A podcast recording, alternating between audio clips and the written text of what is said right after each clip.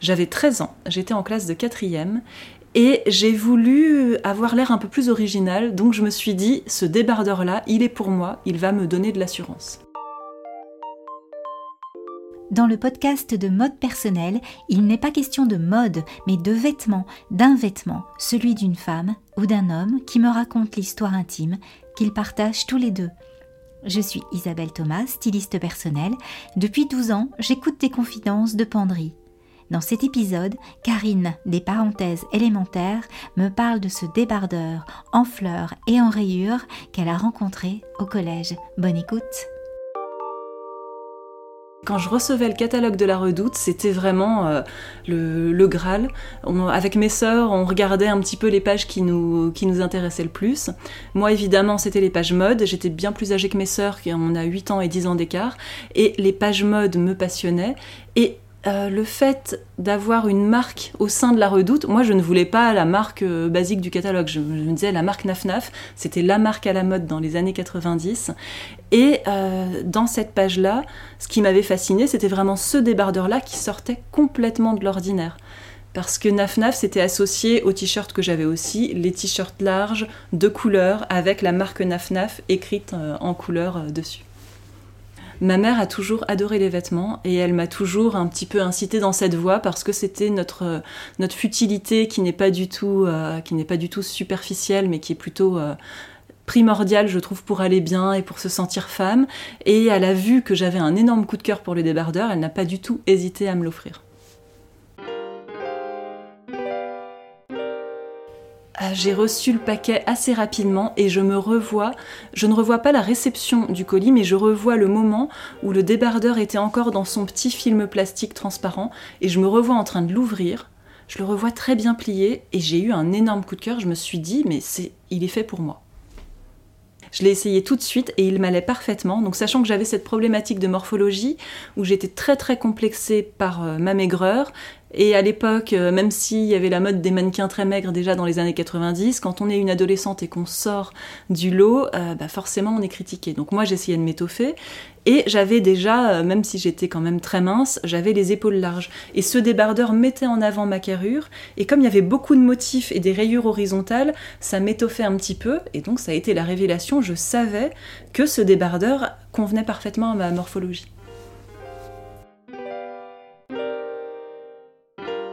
Je me souviens de réactions assez amusantes de garçons, non pas de filles, et je revois des garçons de ma classe qui me parlaient peu, qui m'ont dit mais attends tu as mis un motif léopard, et c'est là que j'ai réalisé que quand on voyait ce débardeur de loin, on ne voyait pas les fleurs, que les petites fleurs regroupées donnaient une impression de tache de léopard. Et à l'époque, autant aujourd'hui le léopard c'est un motif qui fait partie des basiques de la garde-robe, autant autrefois le motif léopard était très très audacieux. Et moi, qui étais vraiment la petite souris grise passe-partout, qui ne mettait que des vêtements consensuels, oser arborer un vêtement dont on avait l'impression qu'il était avec un motif léopard, c'était le summum du, euh, de la rébellion presque par rapport à mon attitude. C'était vraiment mon débardeur favori parce qu'il me donnait une assurance folle. Et donc je le portais à chaque fois qu'on avait une boum au collège. Euh, déjà j'étais très contente d'être invitée et je me disais il faut que je me donne euh, du courage. Et pour me donner du courage, je portais ce débardeur-là. Je le portais avec mon jean blanc. Toujours. Alors pourquoi est-ce que je portais un jean blanc? Parce que j'étais très très maigre euh, en étant adolescente. Et donc, un jean blanc, pour moi, j'avais l'impression que ça allait épaissir ma silhouette. Et d'ailleurs, pour la petite histoire, ce jean blanc, je le portais aussi en hiver avec des collants côtelés en dessous, en me disant que ça allait un peu épaissir mes jambes qui étaient particulièrement minces. Et je le portais donc avec le jean blanc et en bas des baskets euh, Reebok Freestyle donc pour ceux qui ne connaissent pas ces baskets, ce sont des baskets qui étaient consacrées au fitness, en cuir euh, fin et souple, montante. Et c'était très élégant parce que ça créait une harmonie complète entre euh, les, les baskets fines, le jean et puis le haut qui lui était assez spectaculaire. Alors dans les booms, euh, dès que j'arrivais avec ce débardeur, je me sentais un petit peu une autre, un peu comme si j'entrais sur scène et que j'étais un autre personnage.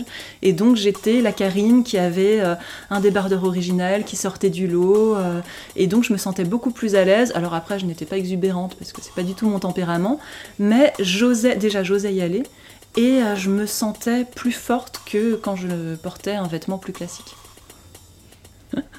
Non, dans les booms, je ne séduisais aucun garçon. Ce qui est amusant, c'est que autant en classe, j'étais toujours l'élève euh, discrète, celle qui se met au deuxième rang, pour ne pas non plus être au premier, mais pour ne pas être au fond de la classe. Autant dans les booms, j'essayais d'être la bonne copine. Donc j'étais celle qui s'amusait sur les slows et qui euh, dansait un peu différemment. Mais je n'ai jamais séduit euh, un seul garçon. Quoique, quand j'y pense, quand j'étais en classe de quatrième, c'est là que j'ai eu mon premier petit copain. Et ce qui était amusant, c'est que c'était le garçon qui avait le plus de succès au collège, qui était venu me voir, donc je me suis dit c'est pas possible, il, fait une erreur. Et en réalité, il est venu me voir et il m'a demandé si je pouvais sortir avec lui. Et je, me souviens qu'effectivement, je portais ce débardeur. C'est incroyable, hein, le souvenir qui revient, oui c'est vrai.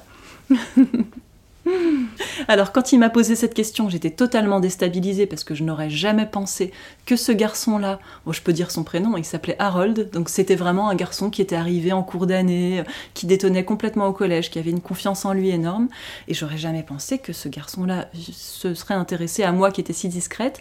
Et quand il m'a dit ça, je lui ai simplement répondu, je vais réfléchir. voilà. Et donc, je suis rentrée chez moi, je suis allée voir ma mère parce que j'ai toujours eu besoin d'avoir euh, l'approbation de ma mère. Et je lui ai demandé, je lui ai dit, écoute, il y a un garçon qui veut sortir avec moi, euh, qu'est-ce que t'en penses? Elle m'a dit, bah oui, tu fais comme tu veux. Et donc, le lendemain, je lui ai dit que c'était d'accord et que j'étais d'accord pour sortir avec lui. le pouvoir du débardeur. Donc après, cette histoire n'a pas duré, nous nous sommes embrassés une fois, c'était mon premier baiser. Et après, les vacances ont commencé, puisqu'évidemment, le débardeur, c'est un vêtement qu'on porte au début de l'été. Et c'était les vacances, il est parti, et à la rentrée, euh, il était passé à autre chose, et euh, l'histoire était finie. Le débardeur m'a suivi en vacances et euh, une fois de plus, dès que je le portais, je me sentais bien, mais je dois dire que je le portais avec parcimonie parce que pour moi ce débardeur était associé plutôt aux événements. Donc c'était pas un débardeur du quotidien, c'était un débardeur que je portais seulement pour les grandes occasions, je dirais. Voilà, en vacances, il n'y avait pas de jour euh, exceptionnel, mais je me disais, bah allez, aujourd'hui, je vais mettre ce débardeur et ça va être une bonne journée. Je crois beaucoup euh, au pouvoir du conditionnement et un, vêtement va me conditionner euh, de manière positive et déjà à l'époque c'était le cas.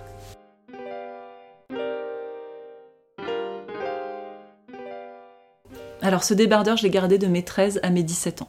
Donc à toutes les booms au collège, puisque les booms c'était plutôt en 4e, 3e, je le portais, enfin quasiment à toutes les booms. Et ensuite, au lycée, je l'ai moins porté, mais je le gardais précieusement. Alors à 20 ans, je me suis dit que le temps de l'adolescence était révolu et qu'il était temps de me séparer de tous mes attributs, en gros, tous les attributs qui me donnaient confiance. Et pour la première fois de ma vie, j'ai décidé de participer à un vide-grenier à Maison Lafitte, la ville euh, où j'avais toujours euh, vécu, ou vécu une grande partie de mon enfance. Et euh, mon meilleur ami Laurent et ma meilleure amie Oriane sont venus m'aider pour participer au vide-grenier de Maison Lafitte. Ce jour-là, j'avais mis de côté euh, tous mes vêtements euh, et j'étais décidée à, faire le vide. Euh, donc on a installé des tréteaux, une planche en bois, des tréteaux en bois, tout était bien, bien présenté parce que je suis assez maniaque et j'aime que tout soit bien présenté. Et qu'est-ce qui est arrivé Qu'est-ce qui est arrivé ce jour-là? Il s'est mis à pleuvoir. Or, comme les tréteaux étaient dans ma cave à Maison Lafitte depuis très longtemps, les tréteaux étaient un petit peu pourris, donc tout s'est effondré. Donc on s'est retrouvé avec une espèce de, stand un peu euh, brinque-ballant, euh, une table euh, approximative, et j'ai voulu me débarrasser de, tout le plus rapidement possible pour pouvoir tout ranger et rentrer chez moi. Et ce jour-là, ça a été terrible parce que les gens négociaient âprement, et j'ai vendu un euro ce fameux débardeur, et j'ai vendu un euro ce fameux jean blanc. Et moi qui ne suis pas du tout attachée à mes vêtements ni aux objets, je peux m'en défaire très facilement, je regrette encore j'allais dire quotidiennement, mais je regrette encore, euh, je dirais, euh, chaque mois j'y repense et je me dis pourquoi est-ce que j'ai revendu ce débardeur et pourquoi est-ce que j'ai revendu ce jean aussi? Alors le pire, c'est que je l'ai vendu à quelqu'un qui négociait, à une femme pas agréable du tout, qui était très agressive dans la négociation. Et je pense que c'est aussi pour ça que, euh, je regrette autant. Autant de, aujourd'hui, quand je revends des choses, je suis contente de savoir à qui je le transmets. Là récemment, j'ai vendu des vêtements de ma fille à une femme que j'apprécie tout particulièrement, donc je lui en ai donné encore plus. Mais là, c'était une femme pas agréable, et donc je me dis, il méritait un autre destin. Voilà, le débardeur, je le porterai plus, c'est certain mais j'aurais vraiment gardé le, j'aurais aimé le garder en vêtement talisman. Je pense que je l'aurais prêté à ma fille et en plus quand euh, je lui en ai parlé, elle était fascinée parce que c'est un vêtement totalement improbable. Euh, la description est assez originale et j'ai vu que ça lui plaisait, j'ai vu que ses yeux brillaient quand j'ai décrit le débardeur.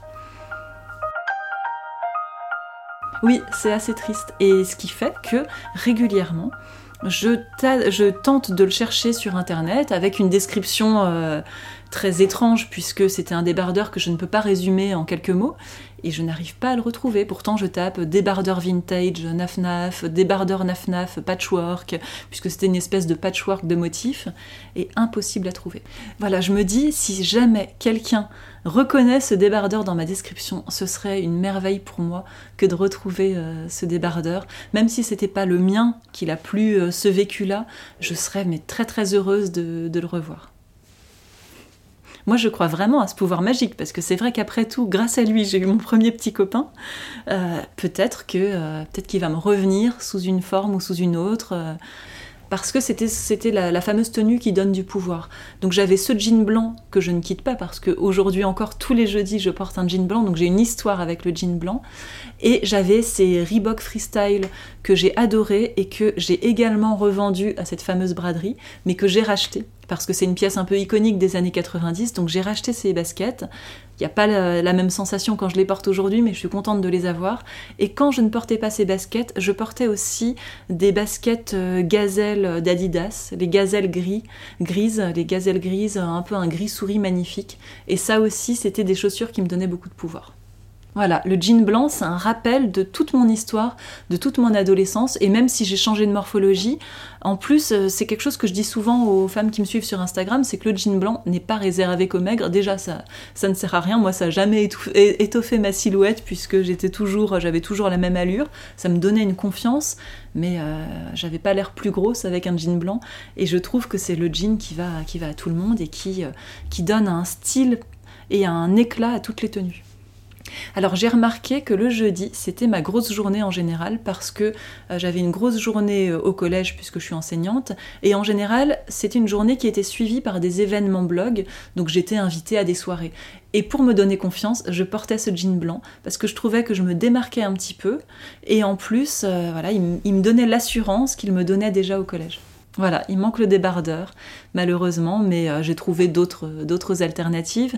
Mais euh, ce débardeur-là, c'est vraiment le, vêtement qui m'a donné le plus confiance en moi de toute ma scolarité.